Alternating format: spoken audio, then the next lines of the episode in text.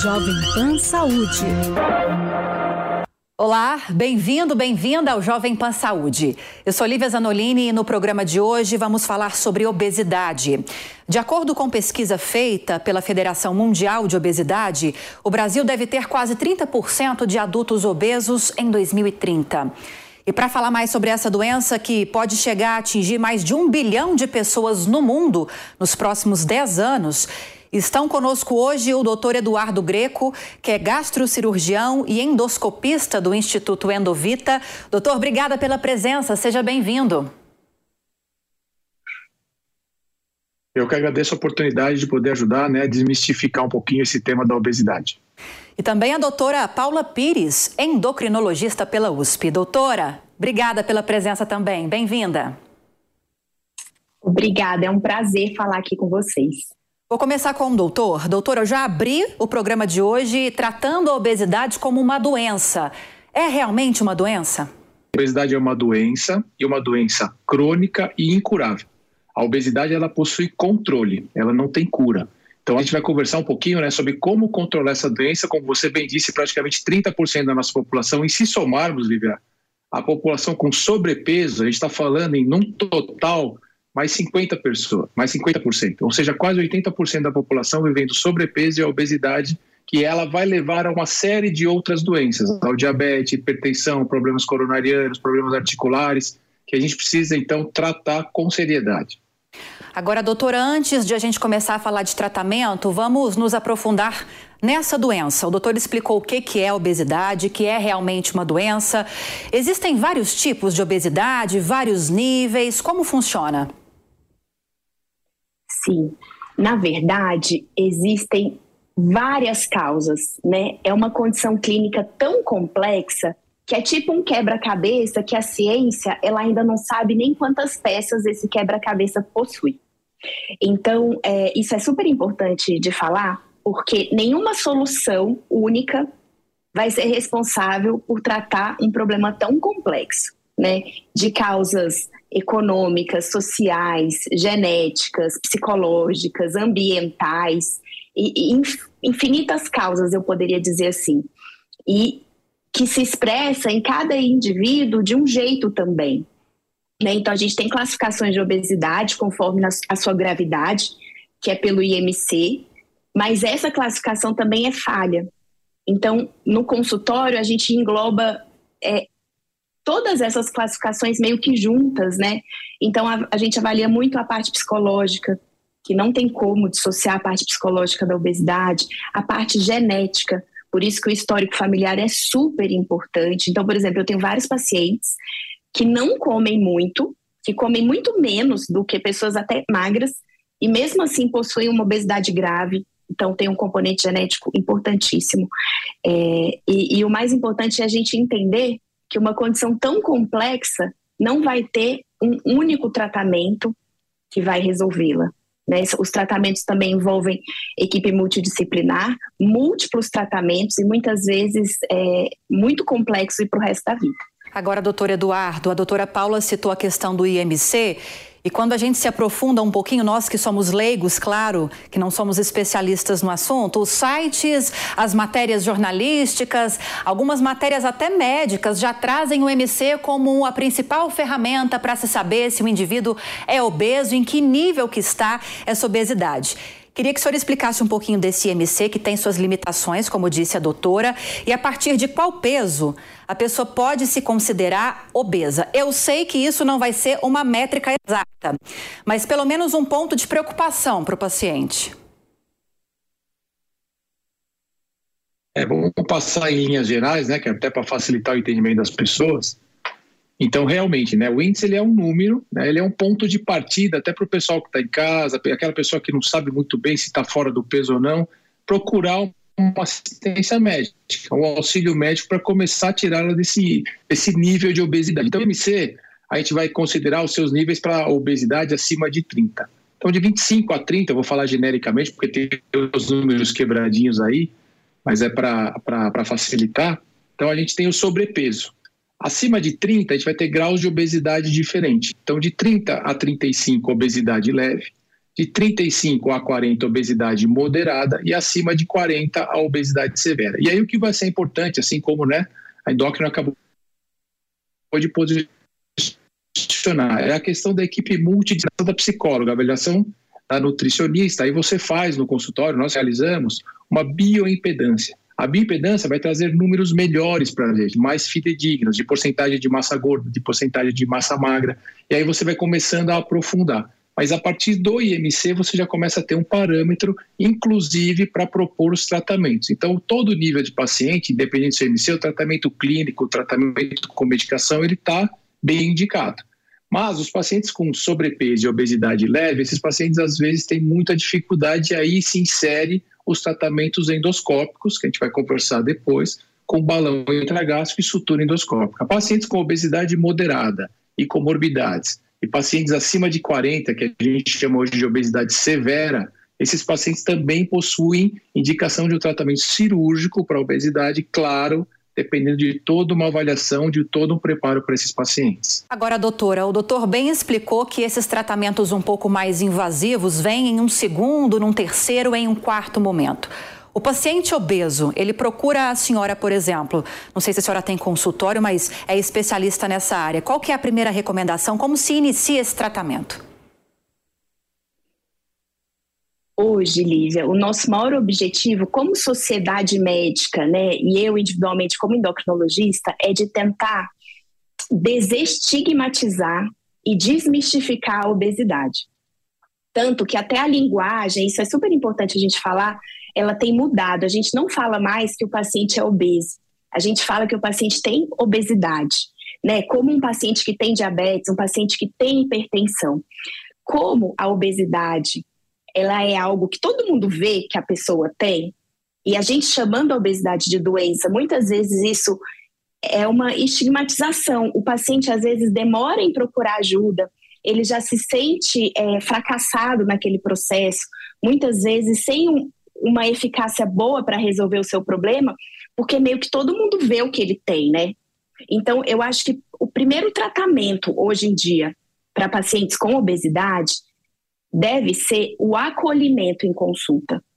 E a gente, como comunicador em saúde, explicar para a população é, como esses pacientes precisam de ajuda, que a obesidade não é, é uma falta de compromisso com a saúde, que a obesidade não é uma preguiça do paciente porque não se exercita ou come demais.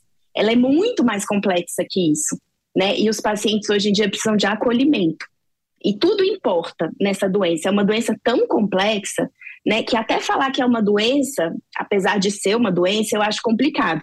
Porque como é uma doença que todo mundo vê, a pessoa muitas vezes se sente desanimada até de procurar ajuda, porque ao longo da vida já sofreu tanto preconceito, não tem lugar para sentar direito nos lugares, é, não consegue caber às vezes em algum lugar, que até para procurar o serviço médico ela demora. Então, o principal tratamento é acolhimento. O segundo tratamento, é claro, a gente sempre faz uma avaliação clínica completa, é, avaliando comorbidades, porque a obesidade por si só está ligada a 200 outras doenças, pelo menos. Como a gente sabe, diabetes, hipertensão, aumento de colesterol, risco cardíaco e mais outras doenças, 200 doenças que a própria obesidade pode causar. Então, eu tenho que ver toda essa parte.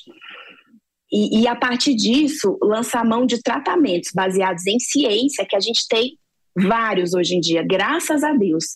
Mas muitas vezes, mesmo esse tratamento ainda é muito estigmatizado.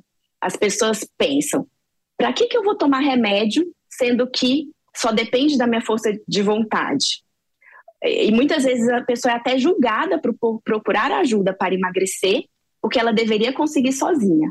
Né? Então, eu acho que o principal é desestigmatizar esse tratamento, comunicar e oferecer o paciente o melhor tratamento baseado em ciência, porque também é, é, muita gente oferece milagres ou soluções únicas que muitas vezes não resolvem o problema daquele paciente. É interessante, doutora Paula, a senhora falou sobre a importância do acolhimento para esses pacientes com obesidade. Já vou me adaptar à linguagem correta, como a senhora explicou que essa falta de acolhimento muitas vezes está dentro de casa, está no, no círculo de convivência mais próximo dessa pessoa. E nesse caso, fica ainda mais difícil. Esse tratamento engloba também a família? Sim, hoje eu costumo falar que a obesidade é um diagnóstico familiar, né? Não tem como eu tratar uma pessoa sem tratar a família inteira. Ainda mais quando envolve as crianças e os adolescentes. A gente nunca teve níveis de obesidade infantil do jeito que a gente está tendo agora. E esse crescimento ocorre em todos os países do mundo. Não teve nem um só país ao longo dos últimos 40 anos que conseguiu frear esse crescimento, tanto na obesidade de adultos quanto na obesidade infantil, que é muito maior o crescimento do que até em adultos.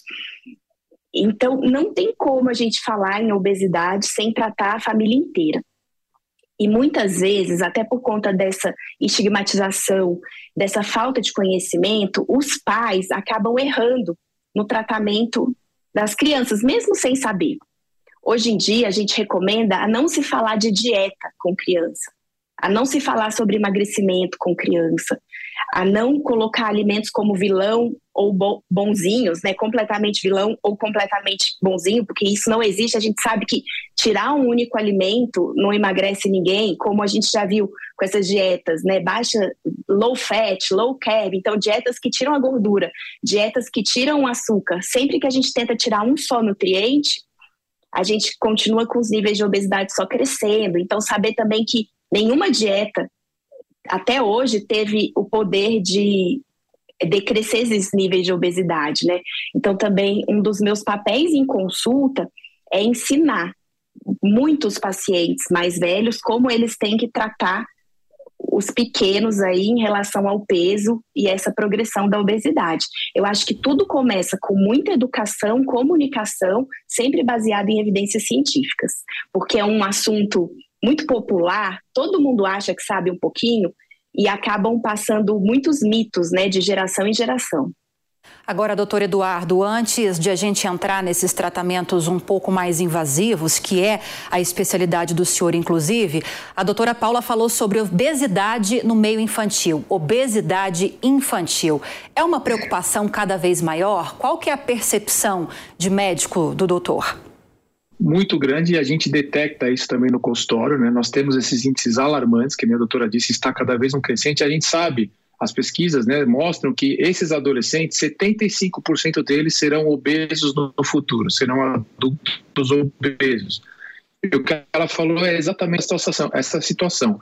Eu também recebo a mãe querendo que a gente coloque um balão intragástrico de qualquer jeito na filha dela, porque uma amiga utilizou e resolve. Você precisa primeiro colocar a mãe no tratamento. Né? Então, endócrino infantil, a psicóloga, conversar com a família, mostrar que a família também precisa emagrecer primeiro. Tem todo um lado da, dessa criança que ela está em fase de crescimento, precisa tomar cuidado com qualquer tipo de tratamento, mas o que, o que a nossa amiga colocou é fundamental, que é o sentido de você preparar a família, mostrar, buscar o que está tendo de erro na questão da alimentação e trabalhar isso com que o adolescente não se volte né, contra as dietas. E a gente tem essa pressão, a gente recebe no consultório pacientes, os pais, né? E a gente fala para o pai, a gente precisa primeiro tratar você. Você vê que a família toda não está preparada hoje até para encarar procedimentos mais invasivos. O senhor explicou sobre, citou pelo menos o balão gástrico, que é um dos instrumentos que se tem nessa área para tratar esses pacientes. É, eu queria que o senhor falasse um pouquinho mais sobre não só o balão gástrico, como também sobre outros tratamentos e a partir de que momento o profissional, o médico, já indica alguns desses tratamentos para os seus assistidos, para os seus pacientes. Perfeito. Então, esses pacientes, né, eles geralmente passam, né, com a, com a avaliação da endocrinologista, já passaram, tem uma intratabilidade, uma dificuldade na perda de peso, é sempre passado para esse paciente numa primeira consulta que ele vai participar de uma avaliação multidisciplinar, né? A gente utiliza hoje coaching saúde na equipe, a gente tem a psicóloga, a gente tem a nutricionista. E após essa avaliação inicial, dependendo do perfil desse paciente, pode ser indicado hoje tratamentos endoscópicos. O balão intragástrico, então o balão intragástrico é como se fosse um corpo estranho, que o paciente coloca dentro do estômago totalmente por endoscopia, pouco invasivo, você não faz nenhum tipo de alteração né, do, do estômago desse paciente para que ele tenha saciedade. Ele vai sentir aquele peso no estômago, uma sensação de saciedade, redução da sua fome e vai conseguir fazer a dieta. O que a gente explica para o paciente é o que ele vai fazer ele perder peso, não é o balão ou a sutura que eu vou explicar daqui a um pouquinho também, mas é a dieta que ele vai fazer. Ele vai obrigatoriamente passar por uma dieta restrita né, com líquidos, depois cremosos, pastosos, até voltar a se alimentar com uma dieta hipocalórica, todo sempre né, regado e acompanhado pela nutricionista. E o outro método que a gente tem por endoscopia, que seria a sutura endoscópica. A sutura você já é um grau de invasibilidade um pouco maior. Você faz como se fosse, né, para explicar facilmente para as pessoas, uma cirurgia plástica no estômago dessa pessoa.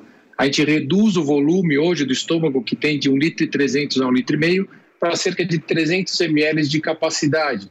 E isso faz com que o paciente também tenha menor liberação hormonal, que isso também está envolvido na obesidade, a questão dos hormônios da fome, os hormônios que liberam uma série de situações que contribuem para a obesidade. Você tem menor, menor índice desses hormônios e a fome, o paciente se sente com tem saciedade precoce. Então, ambos os procedimentos são procedimentos restritivos, né? O balão ocupando espaço, a sutura reduzindo o tamanho do estômago desse paciente, fazendo com que ele siga uma dieta adequada, com acompanhamento nutricional, psicológico e coach de saúde extremamente intenso para que ele venha a ter perdas de peso. Num balão, o paciente perde cerca de 15 a 20% do seu peso.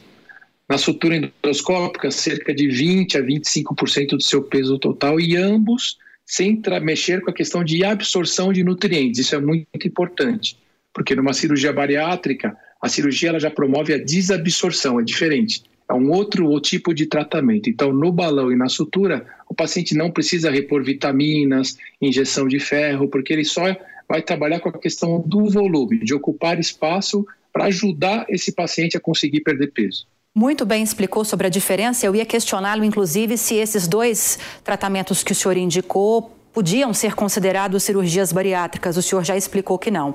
E baseado nessa explicação, a cirurgia bariátrica pode ser considerada mais agressiva ou não? Depende de cada paciente, não existe um método ideal, isso vai depender de cada situação. Exatamente. Quando a gente fala em cirurgia bariátrica, a gente diz um pouco de invasibilidade maior, né? No sentido de quando você diz agressiva, no sentido até o pessoal entender que assim, ele vai ter uma ação mais forte, mais potente com o organismo desse paciente. Então, o paciente tem que ser muito mais bem preparado. Existem hoje dois tipos de cirurgia, que é o sleeve ou o bypass, que é o mais tradicional, é onde você vai mexer com, também com o intestino. Então, você vai mexer com a desabsorção. Então, esses pacientes, a longo prazo, eles vão ter que tomar cuidado para não virarem pacientes com desnutrição. Né? Então é importante o acompanhamento, esse paciente estar muito bem indicado para a cirurgia, porque vai mudar drasticamente o perfil de vida, o perfil alimentar, o estômago passa a ter uma redução importante de volume e a desabsorção, tomar vitamina para o resto da vida, ferro, reposição de ferro, uma série de situações do lado psicológico desse paciente de mudar tão drasticamente a sua alimentação. Porém, né, Lívia, são pacientes que estão que a gente diz mórbidos, hoje a gente mudou esse termo porque é muito ruim, a gente fala de obesos severos, onde já tentaram todo tipo de tratamento e estão com comorbidades, ou seja, diabetes, riscos coronarianos, hipertensão grave. Aí são pacientes que a alternativa acaba sendo realmente a cirurgia bariátrica, que tem o seu espaço no tratamento da obesidade, porém tem que ser realizada com o paciente extremamente preparado. Doutora Paula, imagino, é bom que a senhora já esclareça a mim e a nossa audiência que Qualquer paciente que passe por quaisquer um desses, quaisquer desses procedimentos que o doutor explicou, vai precisar de um acompanhamento na sua área de um acompanhamento com endocrinologista ou com nutricionista, porque a alimentação, pelo menos no início, fica muito restrita. Esse acompanhamento tem um tempo ou vai, ao longo da vida, perdurar? Sabe o que eu acho que a gente tem que pensar? Mesmo quem é magro, não precisa de um tratamento preventivo ao longo da vida para evitar doenças da velhice, para ter um metabolismo hormonal adequado, para olhar se o sono tá bom, para olhar se o exercício tá bom, se a alimentação precisa melhorar, mesmo quem é magro precisa cuidar das emoções. Então todo mundo precisa. Essa é a verdade, né? Não é só porque fez a cirurgia ou só porque tem obesidade. Todo mundo precisa olhar para todos os pilares de um estilo de vida saudável. Hoje, eu costumo brincar, eu arrumei de forma didática que existem cinco M's para o emagrecimento saudável. E a gente precisa tratar e focar nesses cinco M's, tá, Lívia? Então, assim, o primeiro M é mais nutrição. Não adianta a gente só cortar caloria, né? Então, por exemplo, faz uma cirurgia bariátrica, a pessoa vai realmente reduzir caloria porque vai reduzir porção, né? Vai diminuir a quantidade da comida, mas aquela comida não é nutritiva. Então, tem pacientes que comem bem pouquinho, mas comem besteiras, por exemplo. Então, não tem nutrição. Então, precisa ter nutrição. Precisa ter nutrientes, vitaminas, minerais, alimentação colorida, variada, caseira, né? Comida de verdade. Tá, mais nutrição, é o primeiro M. Menos caloria, é o segundo M. Também não adianta comer só saudável, mas comer muitas cal calorias mesmo de coisas saudáveis. Então, por exemplo, tem gente que a moda do abacate, aí vem a moda das castanhas, aí do azeite, e aí tem gente que engorda, porque acaba exagerando no saudável também. Então, é importante sim controle de caloria. Então, mais nutrição, menos calorias. Mas não adianta, por exemplo, ah, Paula, então eu vou comer mil calorias por dia e essas mil calorias serem também de coisas não nutritivas. O organismo adoece. Então tem que seguir esses dois M's. O terceiro M é mais movimento. Não adianta fazer um procedimento com o doutor Eduardo, comer pouquinho, emagrecer, mas perder massa magra, massa muscular. Por isso a gente precisa de mais movimento, que é o exercício físico. Todo mundo precisa fazer isso né? Até quem é magro. Então, é um tratamento para o resto da vida, para todo mundo.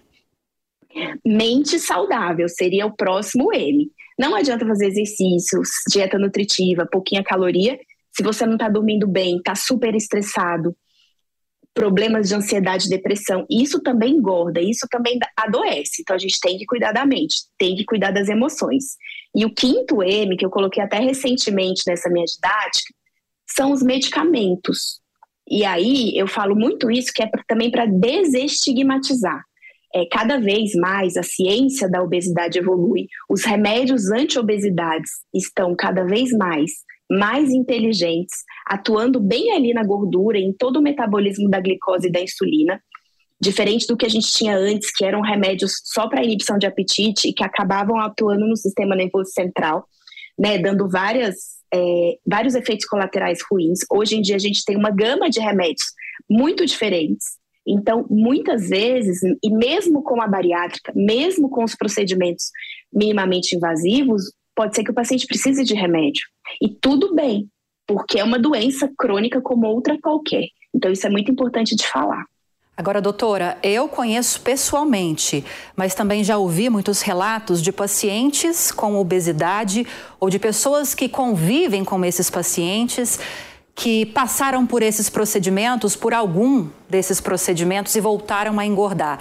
Seria falha em um desses cinco itens que a senhora explicou?